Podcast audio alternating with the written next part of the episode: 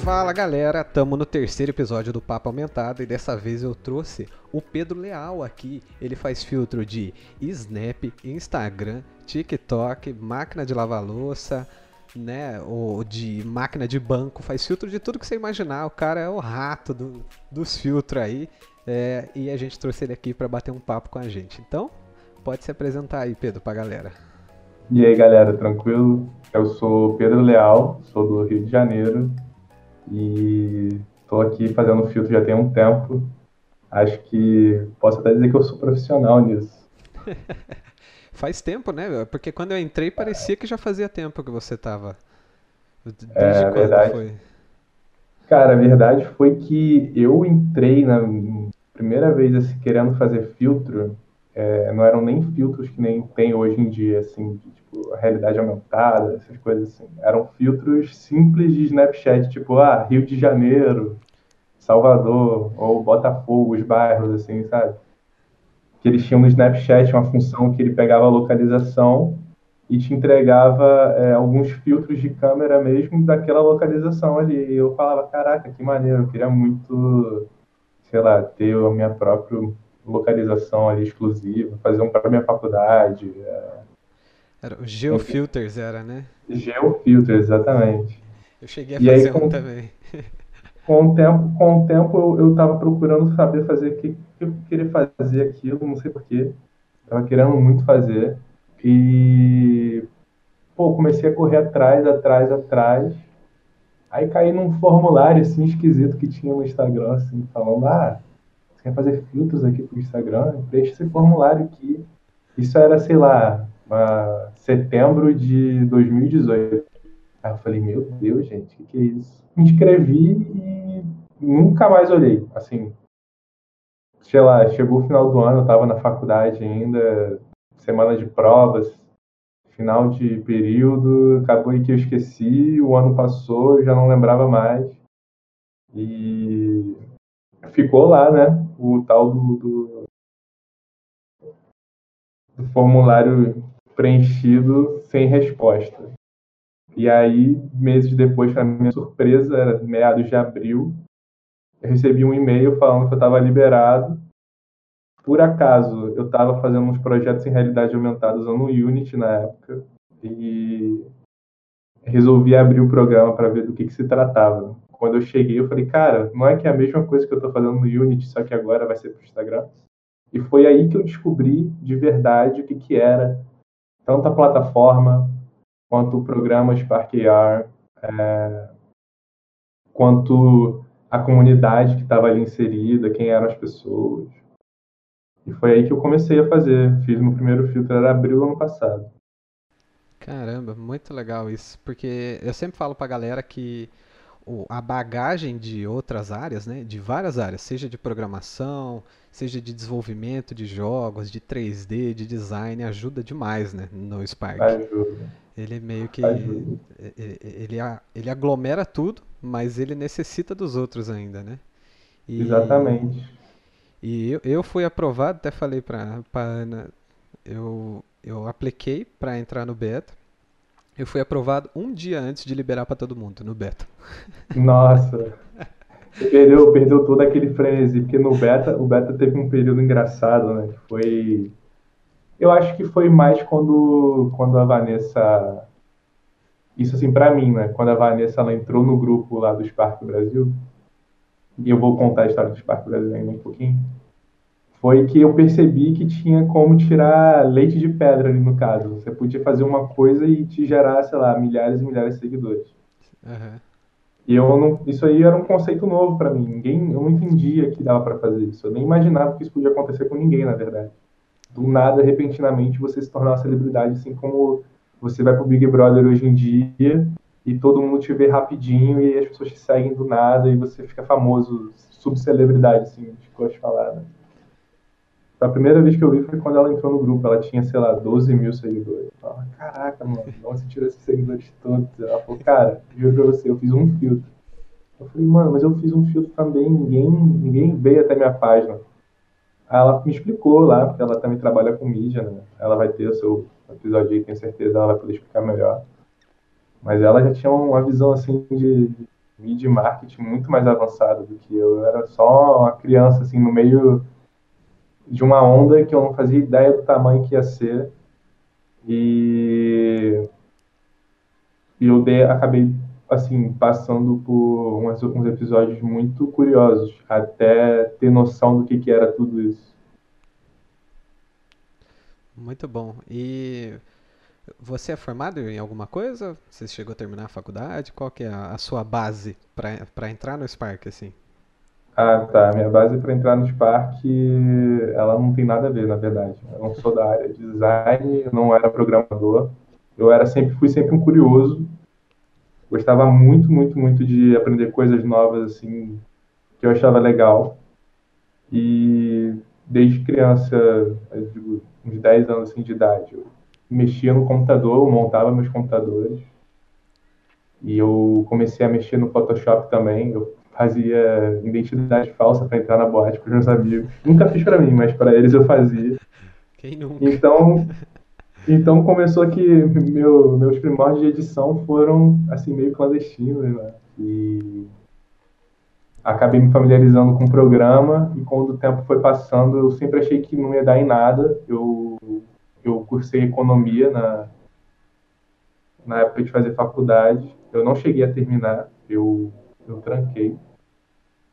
E depois que essa coisa, esse frenesi todo de filtros começou e várias oportunidades me apareceram, eu decidi para mim que ia fazer o que me dava gosto, que me dava vontade de, de acordar de manhã e, e fazer, e era isso. Era criar um novo futuro para a realidade aumentada. Hoje, através dos filtros, no futuro, quem sabe, né? Show de bola. Eu, que nem eu, antes de trabalhar com design, eu fazia mecânica de usinagem no Senai. Mas... Nossa. Só que eu, eu também Não tem nada você, a ver, né, cara? Nada a ver. É que nem você, eu, eu gostava de fuçar nas coisas. Então eu fazia pôster de filme. O meu sonho era fazer pôster de filme. Quando eu era criança, eu queria crescer e fazer pôster de filme. Esse era o meu sonho. Não sei porquê, nem de onde eu tirei.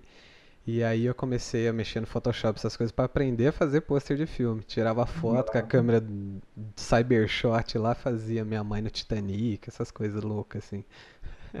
Isso era muito divertido de fazer. Eu também ficava brincando no Photoshop, eu fazia umas coisas bem loucas, assim, de trocar cenário, tirar o fundo, umas montagens. E... e aí, com o tempo, eu parei, mas acabei voltando aí por causa do Spark. E aí, que assim, eu comecei no Spark, uma amiga minha também, que era social media, mandou o link para mim do, do beta. Ela falou: oh, se inscreve aí, você que é rato dos programas, você vai aprender a mexer. Aí foi deu aprovado, né? deu certo, comecei a mexer, não sei o que lá. Aí descobri que tinha o um grupo global lá, né? E aí uhum. tinha os posts de um cara lá, mó legal os posts, não sei o que lá, uns filtros mó. Que eu falava, mano, como que ele fez isso, não sei o que lá. Aí vi o nome assim, Pedro. Falei, Pedro não é é brasileiro, é certeza que é brasileiro. Aí eu entrei lá no seu perfil e vi que você era brasileiro. Que eu te adicionei faz tempo, acho, no Facebook, né? É, faz tempo. E aí que eu conheci o Spark Brasil, que tinha um grupo brasileiro, não sei o que lá, e minha cabeça explodiu. Falei, meu Deus, tem um monte de gente aqui no Brasil fazendo, eu não fazia nem ideia. E, e, e eu queria que você contasse para mim, porque você é um dos caras que tá desde o começo, né, no Spark Brasil aí. Como que vocês é. montaram essa galerinha aí? Cara, então, a história do Spark Brasil ela é um pouco curiosa. Na verdade, que quando. Eu, eu, na verdade, eu criei o grupo, né? Eu Você que criou? Eu que criei. É, então, era junho de 2019, eu recebi um convite através de conhecidos, né? Porque eu estava naquele projeto de realidade aumentada. Uhum. E acabei conhecendo pessoas assim, que trabalhavam com tecnologia, iam a eventos e estavam por dentro do que estava acontecendo aqui na cena brasileira. Eu nem imaginava que tinha uma cena brasileira, para começar. Faz ideia. Cena brasileira de mercado de tecnologia, eu sabia que tinha representatividade aqui, mas não imaginava que estavam rolando coisas legais aqui. E 2019 foi um ano especial para isso, porque nesse evento específico que ia rolar, era um evento do Facebook, chamado Creators House, era uma coisa nova, assim, um evento que nenhum outro face de nenhum outro lugar do mundo tinha feito um evento parecido. Era, na verdade, uma prova de conceito quase. Que era chamar criadores de dentro da plataforma, seja influencers, escritores, arquitetos, o que você imaginar de gente que está é, elevando sua carreira a um outro patamar através da plataforma deles, eles chamaram para fazer alguma coisa lá, estar lá, dar um talk, o que que fosse. Tinha esse tipo de gente lá. Um evento assim que eu achei quando fui incrível. E antes de ir para ele, eu estava me sentindo meio despreparado, porque é, eu sabia que ia ser uma coisa que não iam ter muitas pessoas de fora, até porque era convite fechado. É, eu tive a grande oportunidade, através da minha amiga Aline, muito obrigado, de conseguir estar presente nesse evento. E eu pensei, cara, essa vai ser a vez que eu vou estar mais próximo de alguém dentro de uma empresa de tecnologia que eu já estive na minha vida. Uma coisa que eu sonhava desde que eu era criança. Eu falei, mano, eu não posso chegar lá de mãos vazias. Não posso chegar lá com nada. É, eu sei, eu criei um filtro aqui, mas, pô, tem esse outro cara aqui, ele trabalha lá, tem esse outro cara aqui, que ele já tem uma empresa disso lá na Inglaterra. Então, todos eles têm alguma coisa. Eu não tenho nada. Eu quero poder chegar e ter um assunto para poder conversar com os caras, porque eu quero estar tá por dentro. A minha vontade de estar tá por dentro era tão grande que eu falei, mano, quero estar tá por dentro de alguma coisa. Quero entender alguma coisa. E eu falei, cara, quer saber? Tô sentindo um vazio aqui nesse grupo, que era o grupo do community, onde estava a maioria das pessoas. Falei, cara, não tem, eu não tô vendo os brasileiros aqui. Quem são os brasileiros que estão aqui? Eu tenho certeza que brasileiro vai amar fazer filtro. Só que, pô, é complicado para quem não sabe inglês. É complicado para quem não sabe programar nada. É complicado para quem não entende é, um sistema de patch que apesar de ter em outros programas muita gente não entendia. É muito complicado, tem muita complicação. Mas ao mesmo tempo, você tem como exportar soluções para que outras pessoas possam usar suas soluções. Então pensei para mim, cara, como é que eu posso contribuir, ter uma coisa para chamar de minha e me responsabilizar por ela e expandir o que eu estou fazendo, realmente expandir. Minha visão era vou expandir a cena do que eu estou fazendo para se tornar uma coisa incrível. E, pô, hoje em dia eu me sinto até bem sucedido com isso, porque foi incrível o que aconteceu, mas criei o grupo e, assim, chamei a Vanessa, chamei o pessoal que estava já no, no, começo, que eram as cinco pessoas, assim. Falei, galera, é, o grupo de brasileiros é esse aqui. Quem quiser aprender a fazer filtro, eu vou estar tá aqui compartilhando meu conhecimento. E espero que no futuro pessoas façam o mesmo. Eu sabia que eu não tinha como manter uma comunidade inteira sozinho, é, oferecendo tudo que eu precisasse. Então, eu criei o grupo e, assim, na primeira, sei lá, primeiro dia ele já estava com as 300 pessoas. Caramba. E eu falei, beleza, sexta-feira eu vou para São Paulo, o grupo tem 300 pessoas, tá tranquilo. e foi isso, cara. Aí, quando eu cheguei em São Paulo, é, conheci o Marcos, Mark uh, Wakefield, que é um criador gringo. Ele já tinha uma empresa de filtros. Achei que você ia falar Mark Zuckerberg. Nossa. Não, ainda não, ainda não. Mas o Mark Wakefield ele foi um dos primeiros assim a, a bombar uns filtros. É, ele é o que tem um, aquele que a cara abre e tem um robozinho, uma coisa dentro do, rosto, um de vampiro assim. Foi o primeiro a fazer ele isso. Faz... É, não, ele fez um, um, uns trabalhos assim que foram bem referência no começo. E ele conta a história dele, como ele estava passando dificuldade, ele pô, se achou nos filtros, porque o outro mercado que ele estava inserido não estava muito bom, e ele começou a vender. E ele conhecia o Mark Zuckerberg, ele fez trabalhos com Bon Jovi, e várias coisas legais assim. Eu falava, caraca, mano, que incrível, olha só tudo que esse cara viveu só porque ele está dentro dessa plataforma. Eu falei, quero viver isso também. Quero viver isso também. Show de bola, Incrível. O, inclusive o Spark Brasil, né? O grupo foi um dos que me inspirou a criar o canal aqui, porque eu tive um canal quando eu tinha uns 12 anos. Sabe quando você procura um tutorial na internet e você acha uma criança de 12 anos com voz fininha, te ensinando uma coisa muito óbvia? Eu era uma dessas crianças aí, eu tinha um canal. Fazia tutorial de Photoshop, nossa. E, e desde então, eu, depois que eu abandonei esse canal, nunca mais fiz nada do tipo, né? Só que eu sempre, quando ia ensinar um amigo meu a fazer alguma coisa, etc., eu mandava, gravava a tela e mandava o vídeo. E aí eu entrei Boa. no mercado de fazer layout de stream para streamer. E eu falei, mano, eu sei montar toda a estrutura aqui para gravar agora.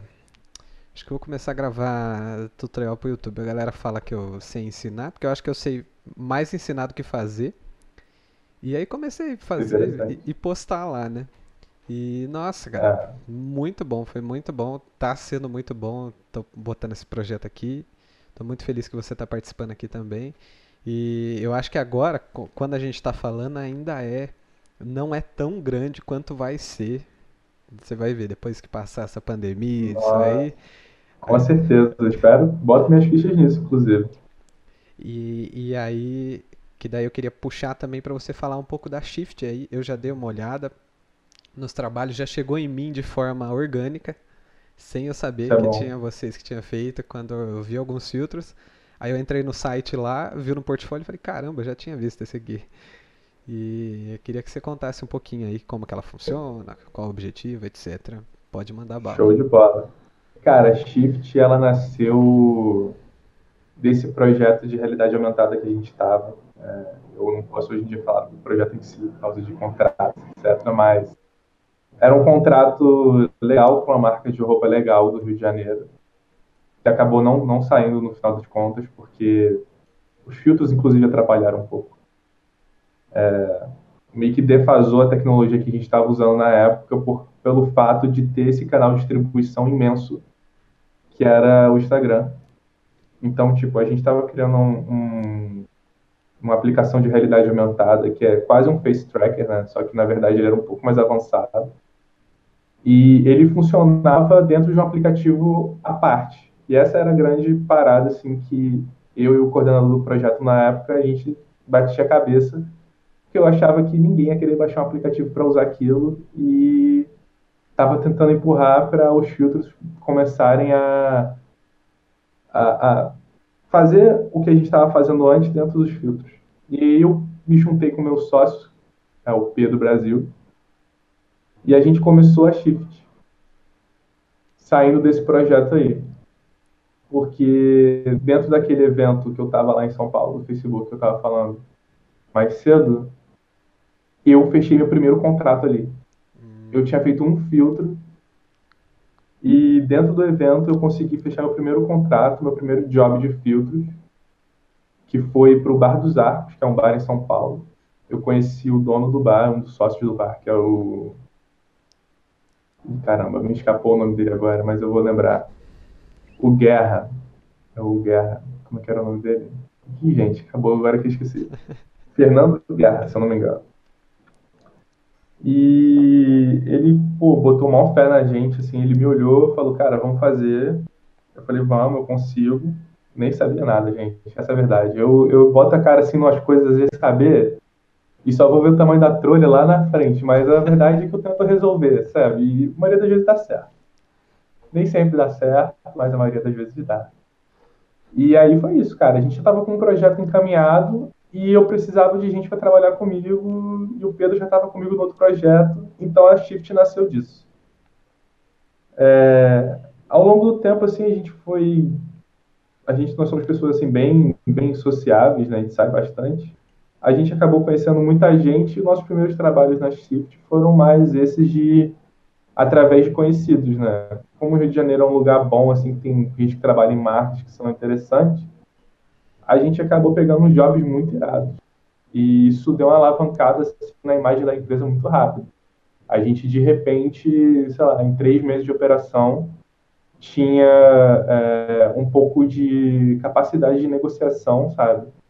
Com os clientes que estavam vindo até a gente. Então, é, logo de começo, assim, a gente estava fechando uns projetos que hoje em dia eu vejo assim e falo, cara, realmente eram valores, assim, daquele momento ali. Porque hoje, com o mercado tão, tão aberto, tão amplo, a concorrência é tão forte também, o pessoal aí que avançou muito, muito rápido dentro da cena, é, fica complicado a gente justificar o preço que a gente fazia antes. a gente ainda consegue através de estruturas de empresa que a gente tem que manter. É, todos esses custos que estão associados a manter a empresa levantando. Então, a nossa capacidade de produzir um filtro rápido e na especificação do cliente acaba pesando no preço também. E o know-how que a gente pegou também de trabalhar com empresas e ter capital de giro para poder segurar o projeto até a gente receber o pagamento, que normalmente costuma demorar.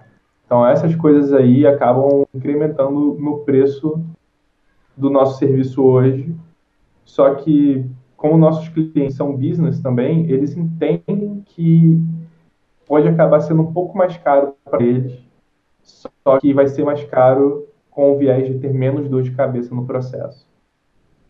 Então, é uma relação de confiança assim, que a gente está conseguindo estabelecer com todos os nossos clientes, a gente está conseguindo entregar as coisas e às vezes assim o resultado não é tudo aquilo que a gente queria que fosse, tanto às vezes de questão criativa, por causa dos prazos, ou às vezes de questão de recebimento do público, por causa da ideia em si, que pode ser corrida e tal.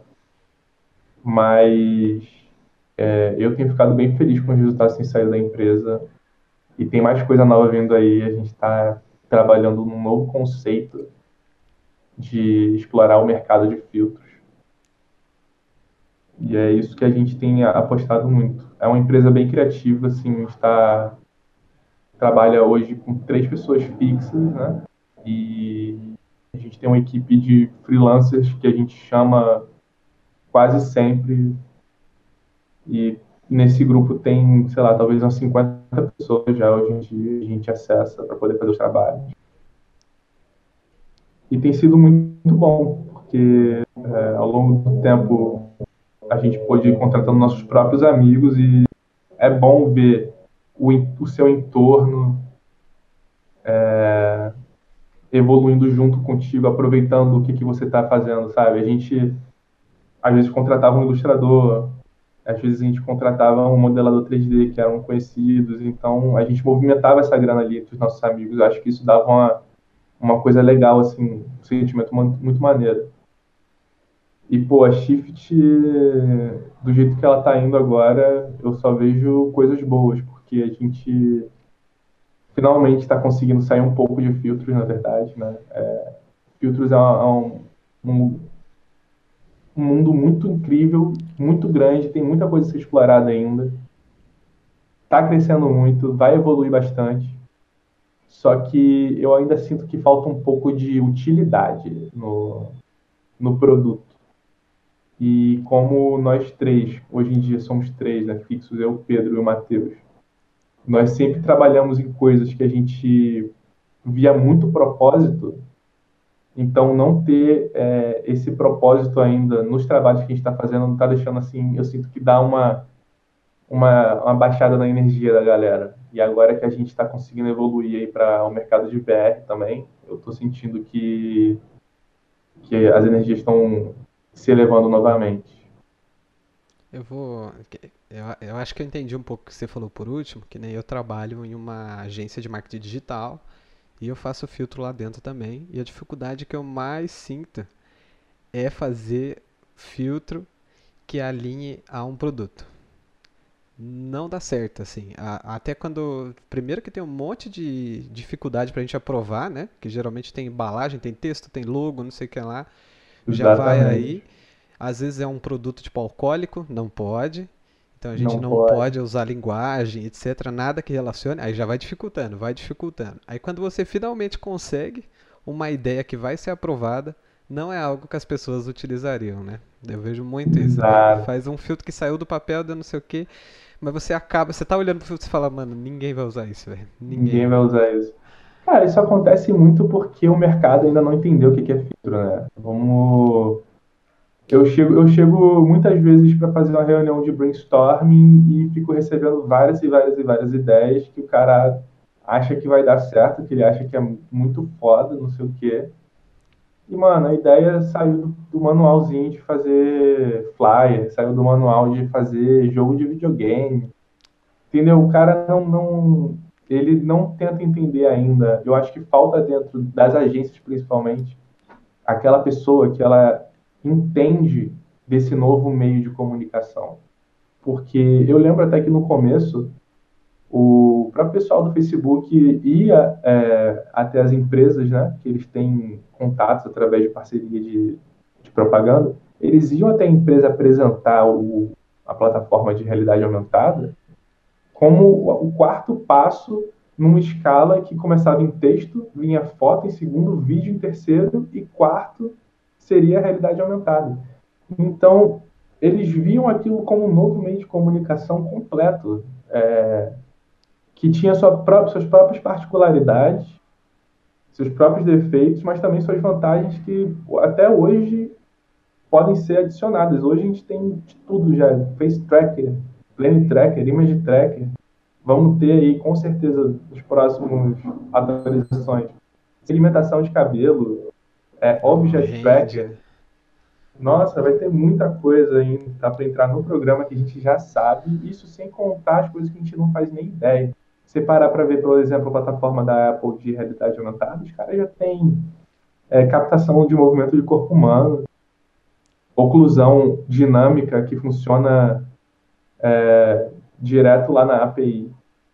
Coisas assim que vão acabar reduzindo de tamanho e processamento para entrar na plataforma tipo Instagram, mas que hoje em dia não estão aí, né? Tem muita coisa legal vindo. Sim, é, e, mas é isso que você é, falou. Então, eu acho que os clientes falta eles não entendem não isso. isso. Eles não entendem isso. Os clientes eles ficam querendo trazer aquilo que eles sabem do que eles já estão acostumados. E eu sinto que falta um pouco ainda de, de humildade para querer ouvir o especialista, que nesse caso somos nós. Isso. Que, que acaba, eu acabo passando muita dificuldade, porque eu tenho a aparência de ser novo. Isso, em alguns trabalhos, foi uma dificuldade. A gente não conseguia transpor a, a nossa ideia e acabamos tendo fazendo um, trabalho assim que a gente não nem gostou do trabalho. A gente está entregando aquilo ali porque ficou totalmente desfigurado do que a gente imaginava. Não usou recurso, não usou nada. Parecia que eu estava pegando, sei lá, uma montagem do Photoshop colando em cima da pessoa, assim, que não fazia sentido para mim. Eu acho que o grande brilho que tem na plataforma hoje em dia, até esquecendo um pouco a realidade aumentada, é o design paramétrico, é você poder pegar é, parâmetros que estão na cena do mundo do real, a abertura dos olhos, a abertura da boca, o posicionamento do rosto, quantas pessoas têm, e usar esse tipo de artifício para fazer o seu design que está ali dentro se modificar e se adaptar a uma coisa que nunca vai ser igual para ninguém. Toda vez que a pessoa abrir vai ser diferente. Isso eu acho que é a, a, as partes mais incríveis do programa e não consigo explorar isso nos trabalhos. Eu também. Eu falar que difícil, um trabalho ou outro assim, mas a maioria vem para mim que eu sou freelance, né? Então vem ele o trabalho começa com um logo da empresa na cabeça e ele termina com alguma coisa um pouco mais legal, mas ele sempre vem do mesmo jeito. Ou uma coisa que eu falo muito, eu bato nessa tecla pra galera que faz filtro também. Gente, para de fazer filtro igual. Nossa, vocês viram? Nossa, são muito. Muito filtro igual, cara, muito. Eu, eu pedi aqui pra galera mandar os filtros que faziam, né? Pra me avaliar, pra me dar dica, não sei o que. De 10 filtros, 9 eram de LUT e com efeito alaranjado. É. falei, é, gente. Ah, cara, isso, isso aí eu acho que é uma característica um pouco da, da, da gente, assim, da galera que entrou no, no Spark é, vendo o fenômeno. Porque tem as pessoas que estavam lá pré-fenômeno, as pessoas que estavam lá quando explodiu e as pessoas que entraram depois também.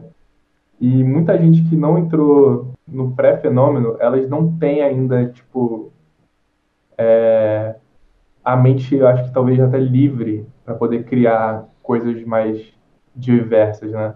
Elas acabaram se prendendo no que elas foram vendo, da onde que elas conheceram. Então, quando elas chegaram, o filtro de plaquinha já estava ficando velho. E, gente, o filtro de plaquinha no final do ano de 2019 era o que tinha, assim, de popular. Todo mundo estava fazendo filtro de plaquinha. Eu entrava no grupo, era 500 links assim, gente, vê se meu filtro tá legal.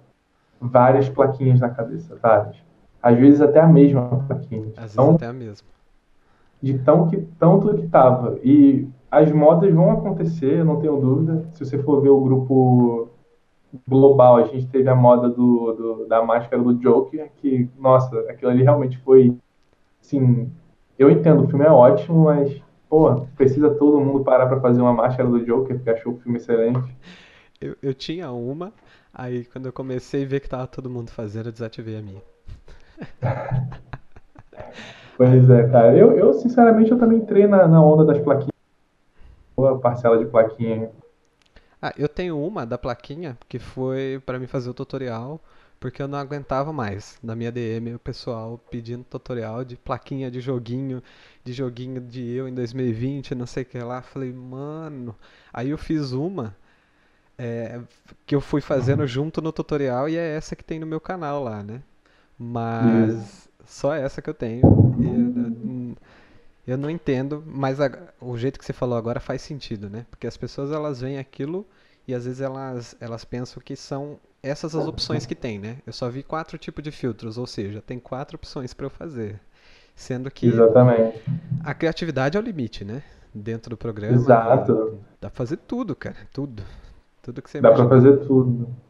E, cara, eu te falar, até pela, pela forma que a gente abriu espaço para fazer uns trabalhos para pessoa física, que era uma coisa que a gente não fazia. Foi uma época que a gente estava querendo juntar um pouco mais de dinheiro. E os pedidos dos clientes são sempre os mesmos. É sempre alguma coisa que ele já viu, que ele já viu várias vezes, ele acha que que daquele jeito ali ele vai popularizar alguma coisa e popularizar o nome dele. Porque acho que ficou para muita gente assim a, a ideia de que filtro é uma coisa para bombar o Instagram muita gente está com essa ideia até hoje na cabeça ainda. Eu acho que para você se tornar um criador de verdade, você tem que ir além disso um pouco. Você tem que esquecer essa parte do, do prêmio e pensar na criação. É, e tem que pensar também como que vai disseminar isso, né?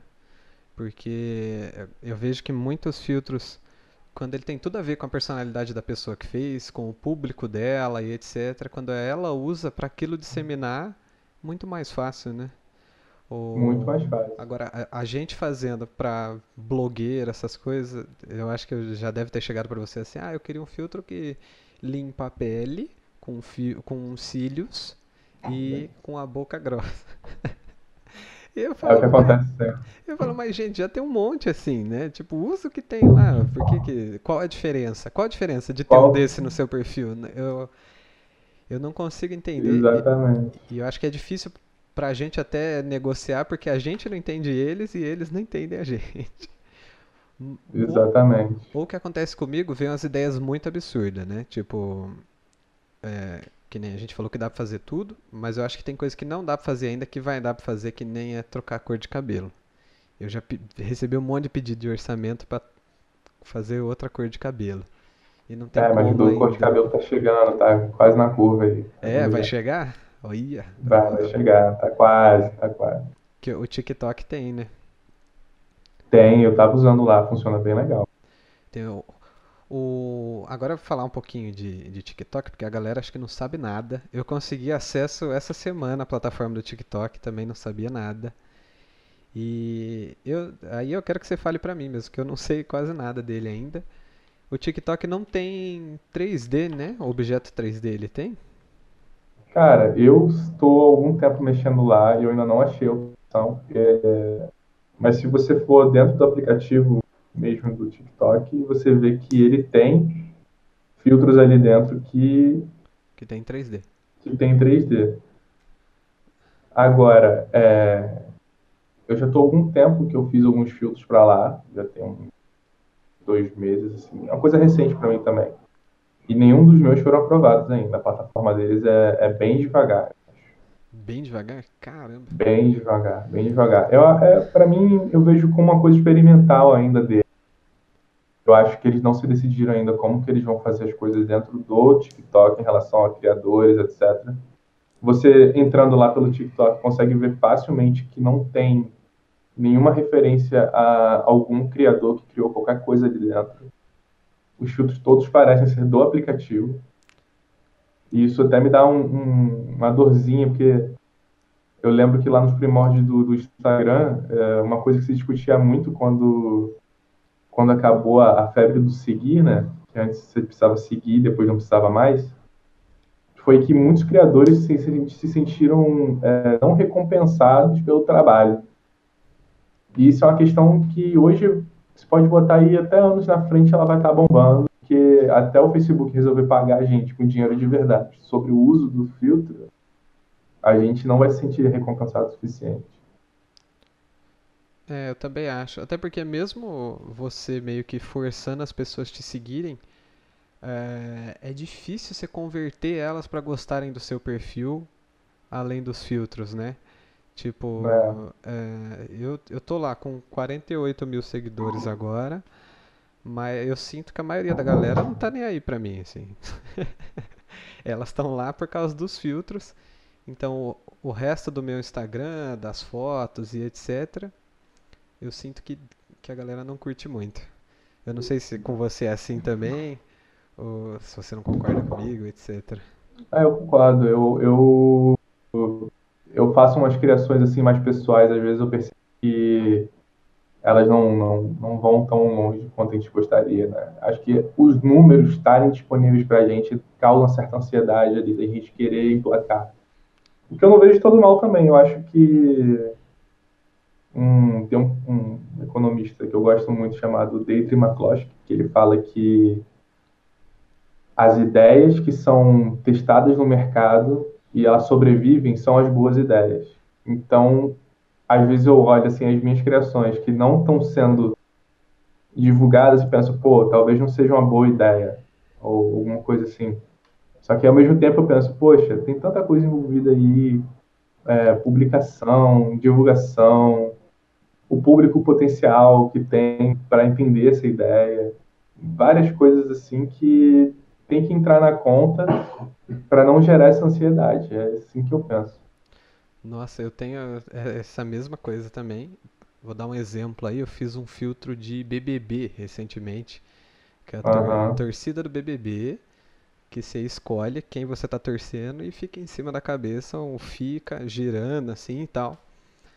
E eu falei, mano, é, não tem como, né? Tá, todo mundo só fala de BBB. Ou a galera que me segue posta coisa de BBB toda hora. Não tem como não dar certo. Resultado, não deu certo.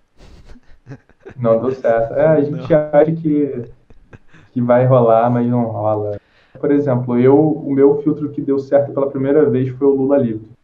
Você acha que eu pensei que ia dar certo? Não fazia ideia. Nossa, então, mas, mas depois que dá certo, você pensa, faz sentido. Mas faz antes sentido. de fazer, Aí eu fui fazer, o que, que eu fui fazer? No próximo filtro fiz um outro filtro político, deu certo? Não, deu nada. Nossa, mesma coisa comigo, mesma coisa. Deu Tem... nada, a gente acha que sabe, a gente só não sabe. Um meu que, tipo assim, quase nenhum brasileiro usa, nunca vi, muito pouco, que é um que eu fiz para aprender, só, acho que foi o segundo filtro que eu fiz, que eu coloquei a, a, a cabeça, o face tracker, o face mesh dentro de uma máquina de lavar, e aí gira dentro da máquina de lavar e fica saindo bolha. Mas só pra ah, teste, sabe? Eu já vi esse e, e, mano, esse filtro ele é o meu segundo com mais impressões e ele faz um sucesso absurdo na Ásia. Muito, muito chinês me segue muito, por causa desse filtro. E esse aí até hoje eu não entendo por que, que ele faz tanto sucesso. Mas ele tá, tipo assim, com 300 milhões de impressões agora. Nossa senhora, jura? Nossa, Aleatório. Aleatório demais. O Juliette também eu achei que não ia fazer sucesso. Apesar de ter me dado o Juliette, que tem o, o 1 e o 2, né? Os dois uhum. juntos dá 1 bilhão e 200 milhões de impressões. É bastante. Nossa, gente, tem tanto tempo que eu não, não presto atenção em quantos milhões vão os meus. Os meus tem, eles começavam a ir muito, mas depois eles pararam. Acho que eu tenho. Deixa eu dar uma olhada aqui. No meu total eu não tenho 100 milhões, eu acho. Deixa eu dar uma olhada. Cadê o Spark Hub? Famoso. Agora ele tá bom, né? Melhorando, melhorando. Eu acho que ele falta ainda informações mais específicas. É, eu acho que falta também. Eu acho que a gente podia ter uns dados a mais, tipo. Idade. Onde foi usado. Local, né? Eu queria idade local, local para mim já ia ser muito mais fácil para vender as coisas. Você É, eu queria, eu queria fazer geolocking dos filtros, fazer. Nossa, seria bom também, cara. Só eu... pode usar em tal lugar. E eu acho que isso seria até para eles mudar o processo de aprovação com coisa com texto, assim, sabe? Eles falam assim, uhum. ah, a gente não vai aprovar com muito texto, ou tipo, se você colocou muito texto, beleza, só vai funcionar no país que fala essa língua aí. Tal, tal texto, exato. Se eles fizessem uma coisa assim, acho que ia agilizar tanto, mano. Porque... É porque, na verdade, o Facebook ele tem uma visão muito diferente da plataforma dele, que acho que é a maioria da galera. É, eu também acho. Eu acho que é o que eu conversei com o Fino lá, a galera na, conversando na, na mesa de reunião, o que, que eles imaginavam que ia sair, né, do Spark. Acho que eles imaginavam que ia sair os caras transformando as pessoas em borboleta, dinossauro, não sei o que lá. Aí chegou aqui Era no Brasil, plaquinha na cabeça. Plaquinha na cabeça. E, pô, vamos ser sinceros aqui, a plaquinha na cabeça. Vanessa foi a primeira que bombou os filtros de plaquinha. Depois dela vieram vários e vários e vários. E aí veio a onda do, do filtro de preset, né? Que começou lá com a russa, né? A mod, e a mod foi assim, aquela que estourou e todo mundo falou, meu Deus, eu tenho que fazer o meu também. É, aqui que eu vi, o primeiro de preset que eu vi aqui bombando foi do Vitulo. Eu acho. Vitulo O primeiro X. brasileiro que eu vi, acho que foi da, da, da Tainá Furtado. Thay Furtado. Conheço também. É, e... tinha um dela que, nossa, meu Deus, todas as minhas amigas estavam usando. E hoje em dia é aquele Roberto, o Brendo, né? Summer Times. É, eu, esse aí é, é, o filtro que eu mais vejo no meu Instagram, ponto todas as pessoas usam ele. Eu vejo. História após história tá lá. Eu vejo do Jeff Araújo lá, eu vejo muito. Um que é, é com um granulado muito forte. Eu vejo muito, muito, muito, muito, muito esse filtro. E eu acho que é a moda, né? Você tem alguma ideia? Porque eu sei que não tem como prever isso, né? Às vezes a moda ela não é tão orgânica, é alguém que cria essa moda, né? Mas tem alguma ideia do que, que você pensa que vai ser moda nesse ano aqui ou pro ano que vem, né? Porque esse ano meio que a gente deu uma pausa aí, né? Com a quarentena. Então, eu acho que para esse ano mesmo, é, não sei se vai ser uma moda muito grande na questão de usos, mas eu tenho certeza que na questão dos criadores o, a segmentação de cabelo vai ser bem legal. Quando sair, acho que vai bombar, né? Vai, vai bombar, vai ter filtro de tudo que é jeito. É porque, na verdade, o que eu fico pensando, que é uma, tem uma grande diferença entre o TikTok e, e a, a, plataforma do Spark, é até essa coisa da mesa de reunião do Facebook, é isso mesmo do, do pensamento do que, que a plataforma era para ser. Né? Facebook, claramente, e eu vejo isso até pelos updates que a gente tem recebido ultimamente na, na plataforma, que eles visam a criação de cenas complexas em, em com, envolvendo 3D e o ambiente. Assim, eu acho que eles vão apostar bastante no, no Plane Tracker, no, no Image Tracker, talvez não tanto, mas muito assim no, no ambiente mesmo, unindo cena 3D, que é uma coisa que você vê no Snapchat, eles têm várias ferramentas já várias. Eu sinto que o, o Snapchat é o guia do Facebook em relação à plataforma deles. O TikTok, por outro lado, claramente uma plataforma voltada a fazer uns efeitos mais assim de câmera, uma coisa é, entretenimento, né? Entretenimento. É muito fácil você criar um personagemzinho deformado. É muito fácil você é, dar um, uma embelezada na pessoa, assim, são vários comandos já pré-fabricados que você só aplica e regula e que acho que a regulagem se assim, torna bem amplo que não, não precisa ser tão amplo quanto o Spark, porque se para pensar, o Spark ele é muito, muito amplo nessa questão. Sim. Tem N formas de fazer um, um batom, N formas de fazer um cílio e maquiagem, não sei o quê. Mas é, se você tiver um pronto dentro do programa que serve a maioria das pessoas, acho que não precisa ir tão, tão longe quanto a ser tão moldável assim, na questão do, do, dos efeitos de câmera. É, ainda mais se você sabe que as pessoas vão utilizar e elas vão utilizar. É, acho que não tem Uhum. porquê também. E aí separar, né? Deixar essas coisas pré-moldadas para quem vai fazer isso e as coisas mais complexas em outro canto. Eu concordo com você. E uma coisa que eu fico É, imaginando, vocês já pensou nisso, que você falou que o, o, o Instagram usa o Snapchat como guia, mas a gente sabe que o, o Facebook queria comprar o Snapchat, né?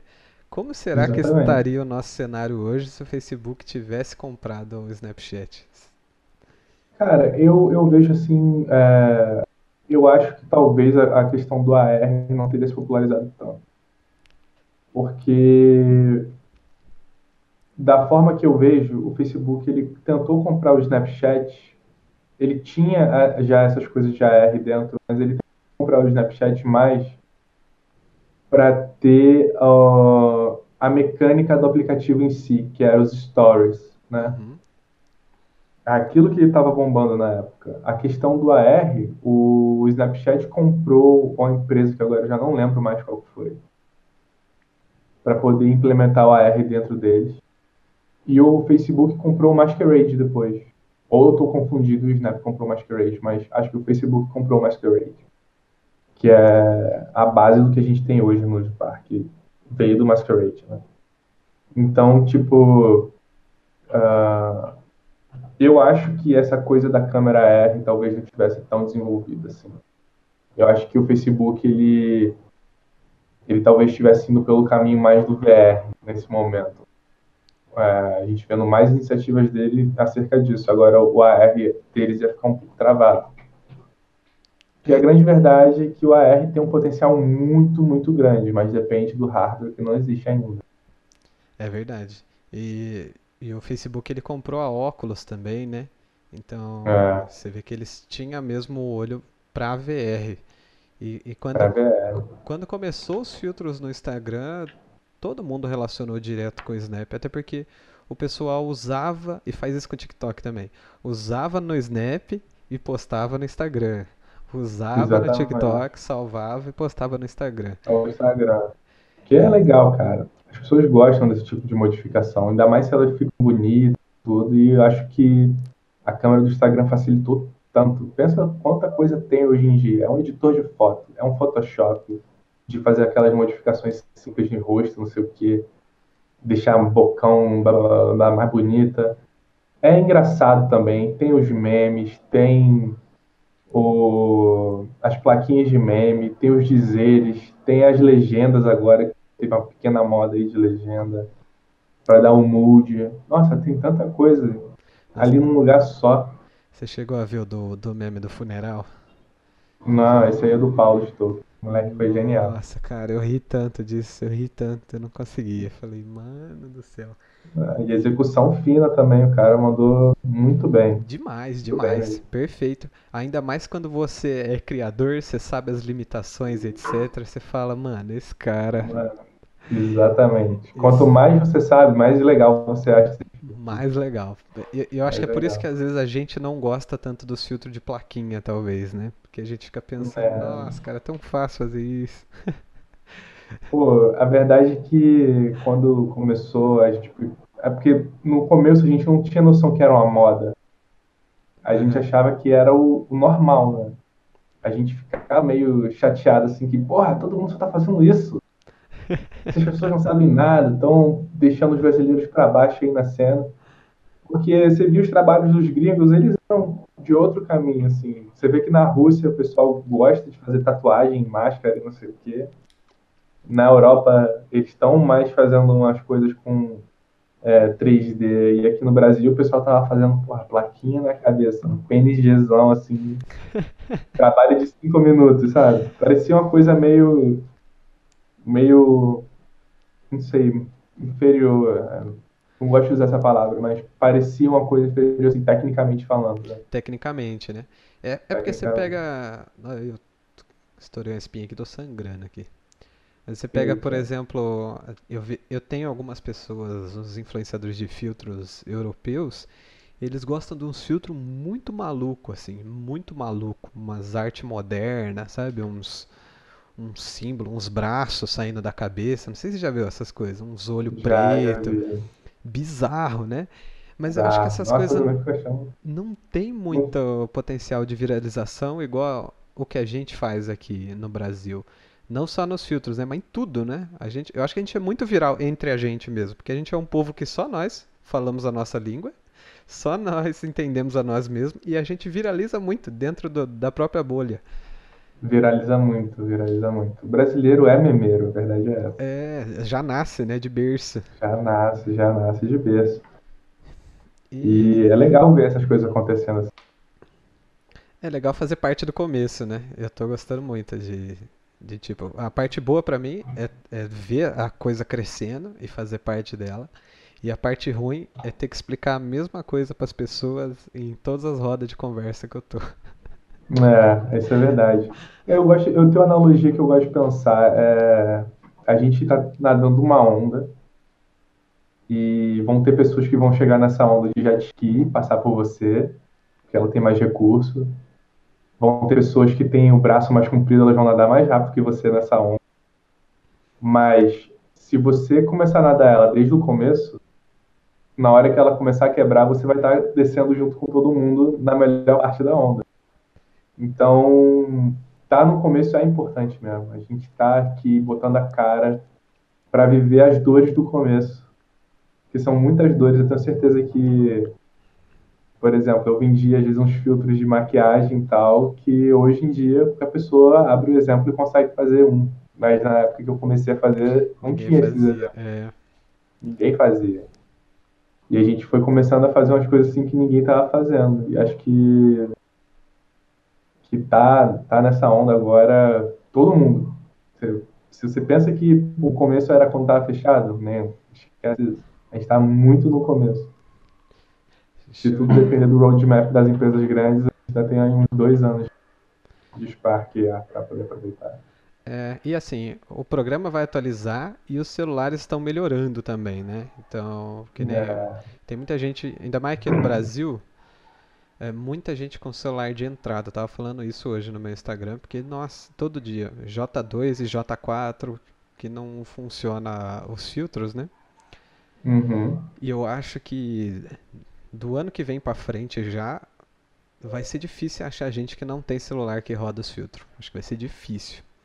É difícil mesmo, porque pensa, se hoje em dia o celular que a gente tem, que é mais popular, ele foi, na verdade, o primeiro celular da Apple, foi o iPhone 7, a ter um, um, um chiplet integrado para fazer cálculos de realidade aumentada, é o aparelho mais popular que a gente tem hoje. E daqui a dois anos, o pessoal vai ter que acabar trocando esse aparelho e vão ser mais avançados ainda. Então, no futuro, a gente vai ter um espaço de processamento para a gente poder trabalhar muito maior. Hoje em dia, por exemplo, um filtro tem 4 megas no máximo para poder botar no Instagram. Quando a gente começou eram 2. É, Então já dobrou. Já dobrou. Imagina daqui a um ano. Pode ser 8. não, e se as pessoas fazem coisas incríveis com 4 mega, imagina Nossa, 8. eu fico esperando mais ainda. Até do, do celular é, o 5G, cara. Eu acho que quando o 5G chegar, é que a gente vai ver assim, umas coisas bem loucas acontecendo no celular. É, Hum, Show de bola. Pedro, Imagina, processar o, o filtro todo na internet e você só receber a imagem. nossa, é, é, eu acho que é uma tendência isso também. Tá todo mundo querendo É, fazer esse tipo de coisa, né? O Google deu exatamente. um tiro no pé, eu acho, agora com, com o Google Stadia lá, mas o erro deles vai fazer as outras acertarem, eu acho. E, ó, voltamos aqui, gente. A gente estava falando do- Uh, dos aparelhos aí que vão melhorar e consecutivamente vão conseguir rodar mais coisas e vai voltar, né, pra gente fazer mais coisas também. E uma coisa que eu posso falar sobre isso é que eu acho que o Facebook está sendo o principal, a principal empresa que está acessibilizando a realidade aumentada, assim, porque a gente vê um monte de empresa investindo é, tanto em aumentada como em realidade aumentada, né? O- a, a Sony fez o- os óculos deles lá, o VR, só que o óculos é mais caro que o videogame, então eu não conheço, complicado. eu não conheço uma pessoa que tem. Exatamente, não é acessibilidade se é desse jeito, né? Nossa, então assim, eu acho que o, o Facebook ele tá fazendo todo mundo a, a, voltar os olhos para isso e aí começar a investir mais ainda nisso e a gente vê em outros produtos fora do Instagram também. Então, se a gente tiver já uma base trabalhando com filtro para a gente migrar de mercado é muito mais fácil, né? Isso, é verdade. É isso que eu penso para mim, é por isso que eu estou fazendo filtro hoje em dia e caminhando para outra coisa, porque eu sei que tem coisas que eu vou aprender aqui que eu vou carregar comigo para sempre no mercado. E espero que a gente tenha essa oportunidade de mudar a forma, né? Porque para mim, é, estar fazendo isso hoje é o caminho para no futuro moldar como as pessoas vão interagir com o mundo, sabe? Eu sei que o AR vai estar em tudo que é canto. Eu sei que ele vai estar nos flyers, vai estar nas lojas, vai estar no aeroporto indicando qual é o seu próximo portão. E eu acho que as pessoas que vão estar fazendo isso vão ser nós que estamos aqui agora. Começando aí é, fazendo filtro para depois moldar a UI que vai guiar a nossa, nossa população para frente, né? Eu também acho. É, a, a, gente vai participar quando os jornais e as revistas forem igual os do Harry Potter, assim. Exatamente. Acho que nós vamos ser os editores da revista, provavelmente. Isso, muito bom. Pessoas como a gente. Pedro. Porque afinal de, afinal de contas nós somos muitos hoje, muitos assim, sei lá, milhares de criadores, mas somos poucos, cara. Nossa, é, então, parece muito quando tá aglomerado, né? Mas se É. você for comparar no geral, por exemplo, se for comparar com designer, a gente é muito pouco, tem muito designer aí no Muito mundo. pouco. Então, assim, eu adorei nosso papo, mano. Foi muito bom. Acho que a galera vai gostar demais também. E eu queria pedir tomara. você finalizar e deixar uma mensagem pra galera que tá assistindo, divulgar qualquer trabalho que você tenha. Seu Instagram já tá na tela aqui, então sigam o Pedro lá pra ver os filtros dele. Opa, é aqui. É isso. E tudo mais. Então, eu fico por aqui. Agora o Pedro vai finalizar o vídeo pra vocês. Isso aí, gente. Muito obrigado por passar esse tempinho aí ouvindo o pouco que eu tenho para falar sobre esse mercado. E acredito que a maioria do público seja de criadores de filtro, então siga fazendo, é, se venda bem, saiba o valor que você está guardando ali dentro daquele produto, saiba que aquilo tem um valor, e o valor não é só do custo do trabalho ele tem um valor ali que você pode usar para vender mais caro, que a pessoa que vai receber ela não vai se sentir passada a perna, ela vai ver o valor que você estava dando naquilo. E sintam, continue perseverante, que vai dar certo. E da mesma forma que eu vi o Mark Wakefield na, no evento do Facebook e achei incrível a oportunidade que ele estava tendo de trabalhar com artistas, empresas legais, é, eu tô tendo agora do mesmo jeito, assim, é de um jeito que a gente não imagina, mas acontece. E você acaba tendo contato com um mundo muito maior do que você imaginou que você poderia ter. As coisas podem realmente escalar. E se você acreditar que isso é possível e não desistir disso, você vai conseguir chegar lá. Você pode me encontrar no Instagram, e vou postar mais conteúdo para criadores lá no meu Instagram também, no GTV. Então fiquem ligados, que tô cheio de conhecimento para dar e pouco tempo, mas o tempo vai ser bonzinho comigo, com vocês também. Valeu? Obrigado, Kevin, por me trazer aí, cara. Espero que a gente tenha outra oportunidade, que eu não falei tudo que eu queria falar, tá bom? Não, se, se esse podcast der certo, com certeza você vai voltar aqui. E agora, pra finalizar mesmo, indica uma pessoa aí pra me chamar pra um próximo. Cara, eu gostaria muito de indicar a Vanessa. Acho que ela é uma ótima representante de tudo que está acontecendo. Ela estava aí desde o começo. Vanessa, vem aqui falar, vem. Valeu, galera. Esse foi o Papo Aumentado de hoje. Se você gostou, né, deixa o gostei, se inscreve no canal pra ver mais. Aqui a gente tem tutorial de Spark, vai ter de Photoshop, vai ter de tudo que vocês pedirem. E até o próximo. Falou!